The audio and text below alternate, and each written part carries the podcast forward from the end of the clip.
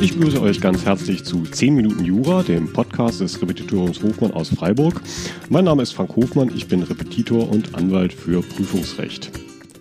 Ja, wir wollen uns heute mal mit der sogenannten Ewigkeitsklausel auseinandersetzen. Das ist der Artikel 79 Absatz 3 des Grundgesetzes. Das ist eine Norm, die doch etwas häufiger vorkommt in Klausuren, als man denken sollte und dann immer bestimmte sehr typische Aufbauschwierigkeiten auslöst, mit denen wir uns heute mal auseinandersetzen wollen. Und dann zum Schluss wollte ich auch noch was Aktuelles zu der Vorschrift sagen, einen ganz aktuellen europarechtlichen äh, Bezug. Ja, wie gesagt, eine dogmatisch wichtige Vorschrift. Es gibt den berühmten Staatsrechtslehrer Dürich aus Tübingen, äh, der hier auch die Gesetzessammlung für Baden-Württemberg im baden-württembergischen Verwaltungsrecht rausgegeben hat, der mal gesagt hat, wenn man das Grundgesetz verstehen wollte, dann müsste man mit dieser Vorschrift anfangen. Artikel 79 Absatz 3. Eine zentrale Vorschrift, deswegen werde ich sie auch nochmal kurz vorlesen. Das ist also der Gesamtzusammenhang des Artikel 79, der sich mit Änderungen des Grundgesetzes auseinandersetzt. Und der Absatz 3, der lautet, eine Änderung dieses Grundgesetzes, durch welche die Gliederung des Bundes in Länder, die grundsätzliche Mitwirkung der Länder bei der Gesetzgebung oder die in den Artikeln 1 und 20 niedergelegten Grundsätze berührt werden, ist unzulässig. Ja, es ist eine Vorschrift, die man sich als Teil der sogenannten wehrhaften Demokratie denken kann. Das Grundgesetz wehrt sich sozusagen gegen seine eigene Abschaffung, wenn man so will. Äh, also zum Beispiel andere Vorschrift wäre, dass auch verfassungsfeindliche Parteien verboten werden können, Artikel 21. Dieses Prinzip der wehrhaften Demokratie muss man sich aus der Situation von 1949 heraus erklären, wo die Mütter und Väter des Grundgesetzes äh, das Grundgesetz verabschiedet haben, Parlamentarischer Rat, Herrn Chiemseer Konvent und so weiter. Äh, das waren ja sozusagen gebrannte Kinder, die diese Situation 1933 erlebt hatten, wo die deutsche Demokratie abgerutscht war in die Diktatur. Ja, und das Grundgesetz, das wollte man eben möglichst dagegen absichern, dass das nochmal passiert. Und daher auch dieser Artikel 79 Absatz 3. Das heißt interessanterweise auch 100 Prozent könnten sozusagen die dort in dem Artikel 79 Absatz 3 niedergelegten Grundsätze nicht abschaffen. Was schützt der Artikel 79 Absatz 3 genau? Zum einen den Föderalismus, interessanterweise, dass der da drin steht, also spricht sich gegen einen zentralistischen Staat aus für eine bundesstaatliche Gliederung. Äh, dieser Aspekt ist allerdings nicht so relevant für unsere Klausuren. Und dann äh, schützt er die in den Artikeln 1 und 20 niedergelegten Grundsätze. Also Artikel 1, Absatz 1, bekanntermaßen die Menschenwürde, aber auch Absatz 2, Bekenntnis zu Menschenrechten und Absatz 3, Bindung an Grundrechte der Legislative, Exekutive und Judikative. Und die in Artikel 20 niedergelegten grundlegenden Staatsprinzipien, also zum Beispiel Demokratie oder den Rechtsstaat, Rechtsstaat zumindest in den in Artikel 20 erwähnten Teilen. Das ist auch im Einzelnen so ein bisschen umstritten, also äh, die Gewaltenteilung oder die grundsätzliche Bindung der Staatsorgane an Recht und Gesetz.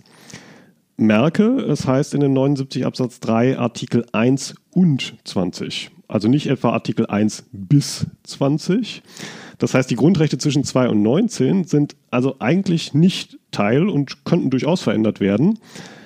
Aber Andererseits wiederum, viele Grundrechte haben eben einen starken Menschenwürdegehalt im Sinne von Artikel 1. Insoweit könnte man sie dann doch wieder nicht abschaffen. Also als Beispiel mal Artikel 4, die Religionsfreiheit, die steht jetzt nicht drin in dem 79 Absatz 3. Trotzdem könnte man jetzt nicht einfach äh, grundlos eine Religion verbieten oder deren Mitglieder verfolgen. Man merke sich also, die einzelnen Grundrechte zwischen 2 und 19 sind durchaus auch geschützt mit ihrem jeweiligen Menschenwürdegehalt. Was bedeutet das jetzt für unsere Klausur? Also wir haben ja im Normalfall unserer Verfassungsbeschwerde, zum Beispiel Verfassungsbeschwerde gegen ein Gesetz, äh, in der Begründetheit unseren ganz klassischen Aufbau, dass wir das Gesetz dann an den Grundrechten prüfen, also sprich Schutzbereich, Eingriff, Rechtfertigung.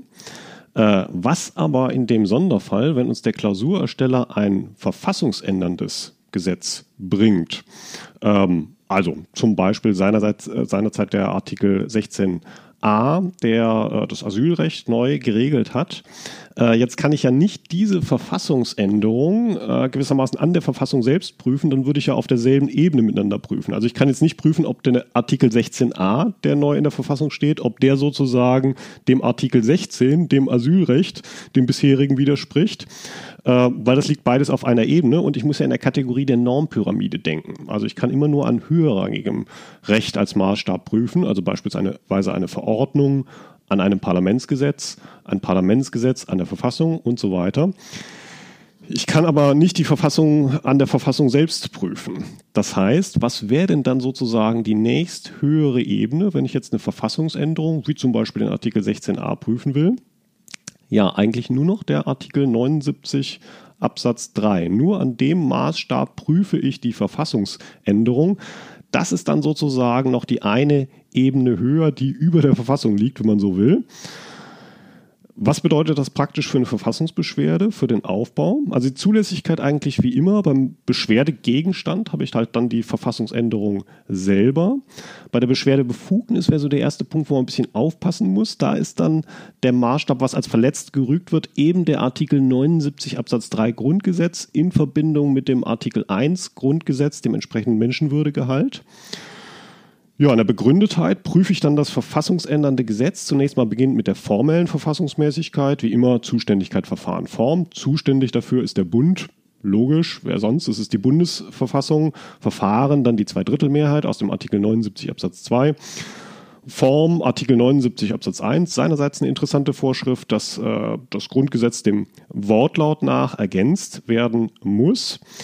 Und dann in der materiellen Verfassungsmäßigkeit habe ich eben nur noch diesen Maßstab des Artikel 79 Absatz 3. Das würde ich dann als Prüfungsmaßstab auch den Korrektor nochmal bei der Patschhand nehmen und ihm das auch nochmal erklären. Also genau das, was ich eben gesagt habe, warum jetzt nur noch das der Maßstab ist, dass ich nicht Verfassung an Verfassung messen kann, sondern eben nur noch an diesem höherrangigen Artikel 79 Absatz 3. Also zum Beispiel eben die Frage, inwieweit Asylrecht einen Menschenwürdegehalt hat, der durch so einen neuen Artikel 16a jetzt verletzt würde. Ab der Stelle würde die Klausur dann auch tatsächlich so ein bisschen deutschaufsatzmäßig werden. Also ist dann nicht mehr unser klassischer Aufbau, Schutzbereich, Eingriff, Rechtfertigung, den wir kennen, sondern das Zauberwort lautet berührt, um mal den Wortlaut des Artikel 79 Absatz 3 zu zitieren.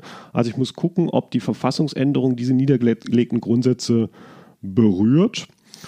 Ja, im konkreten Fall des Asylrechts, Artikel 16a des Bundesverfassungsgerichts ist übrigens überraschend deutlich verneint. Also gesagt, das Asylrecht als solches hätte überhaupt keine Menschenwürde-Komponente in diesem Sinne, könnte also wohl tatsächlich komplett abgeschafft werden. Bisschen überraschend, erstaunlich, aber haben die so gesagt.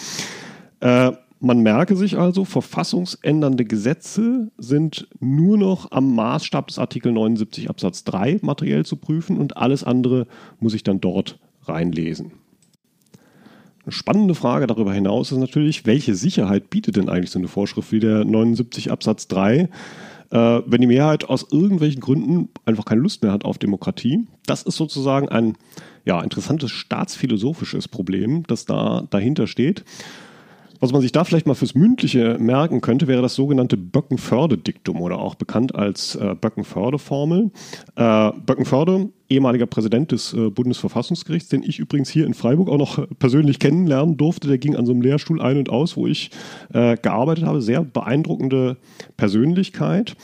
Äh, dieses Böckenförde-Diktum heißt verkürzt, die Demokratie ruht auf Voraussetzungen, die sie selbst nicht garantieren kann.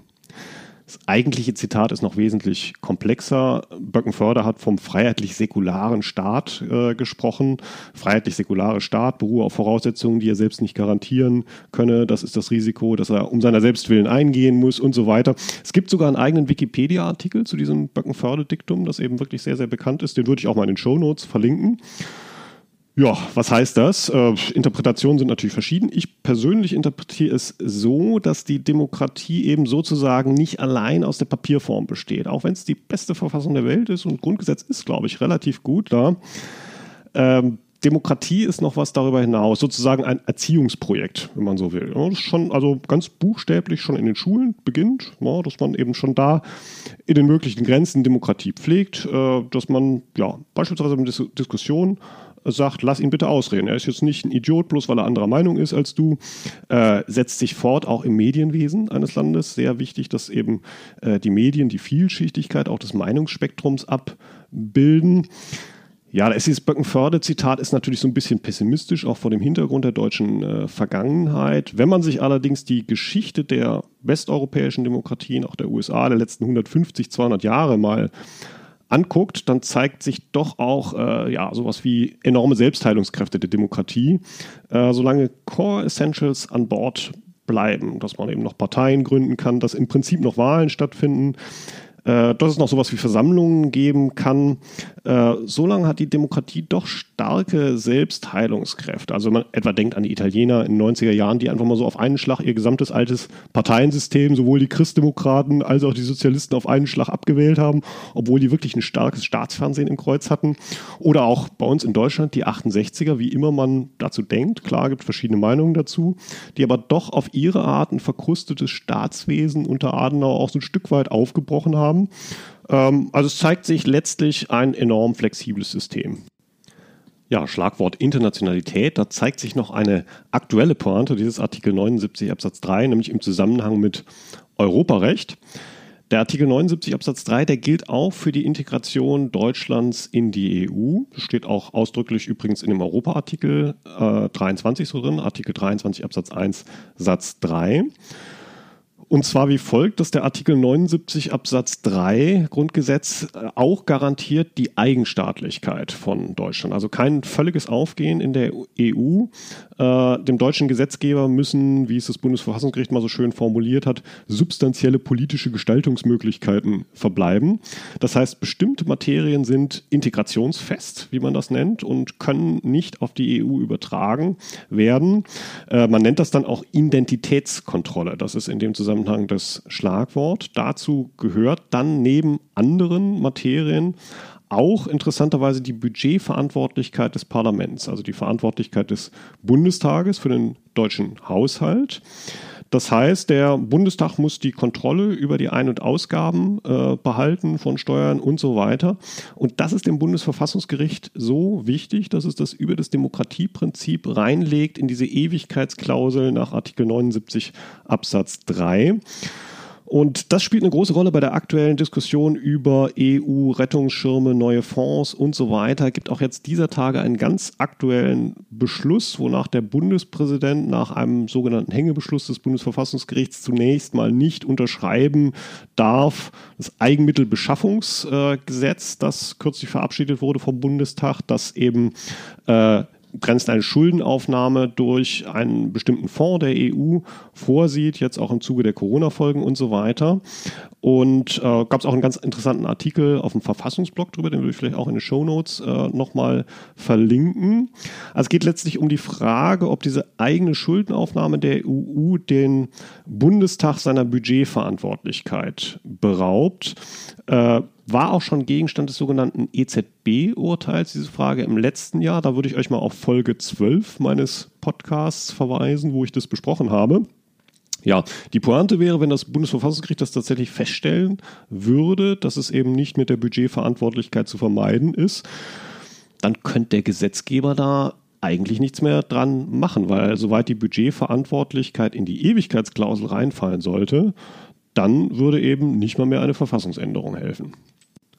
Ja, das soll es für heute gewesen sein. Ich wünsche euch, dass ihr lernmäßig weiter gut durch diese harte Zeit kommt. Also April 2021 für die, die es später hören, äh, Zeit des zweiten Lockdown, Bibliotheken zu und so. Ja, sich, sich selber nicht verhärten lassen in dieser harten Zeit. Das ist vielleicht äh, sowieso für Jurastudierende ein ganz gutes äh, Prinzip, sag ich mal. Äh, wenn euch der Podcast gefallen hat, würde ich mich über ein Abo freuen. Ähm, Schlagwort geschlossene Bibliotheken, da habe ich eine gute Alternative, nämlich meine Website www.repetitorium-hofmann.de. Äh, da findet ihr einige kostenlose Skripten für euer Studium, Lernplan für die Examensvorbereitung und so weiter. Ja, ansonsten, wenn ihr Wünsche habt, was ich immer besprechen soll, schickt mir gerne eine Mail. Äh, Im Übrigen, wie immer, alles Gute, viel Erfolg in euren Klausuren und tschüss.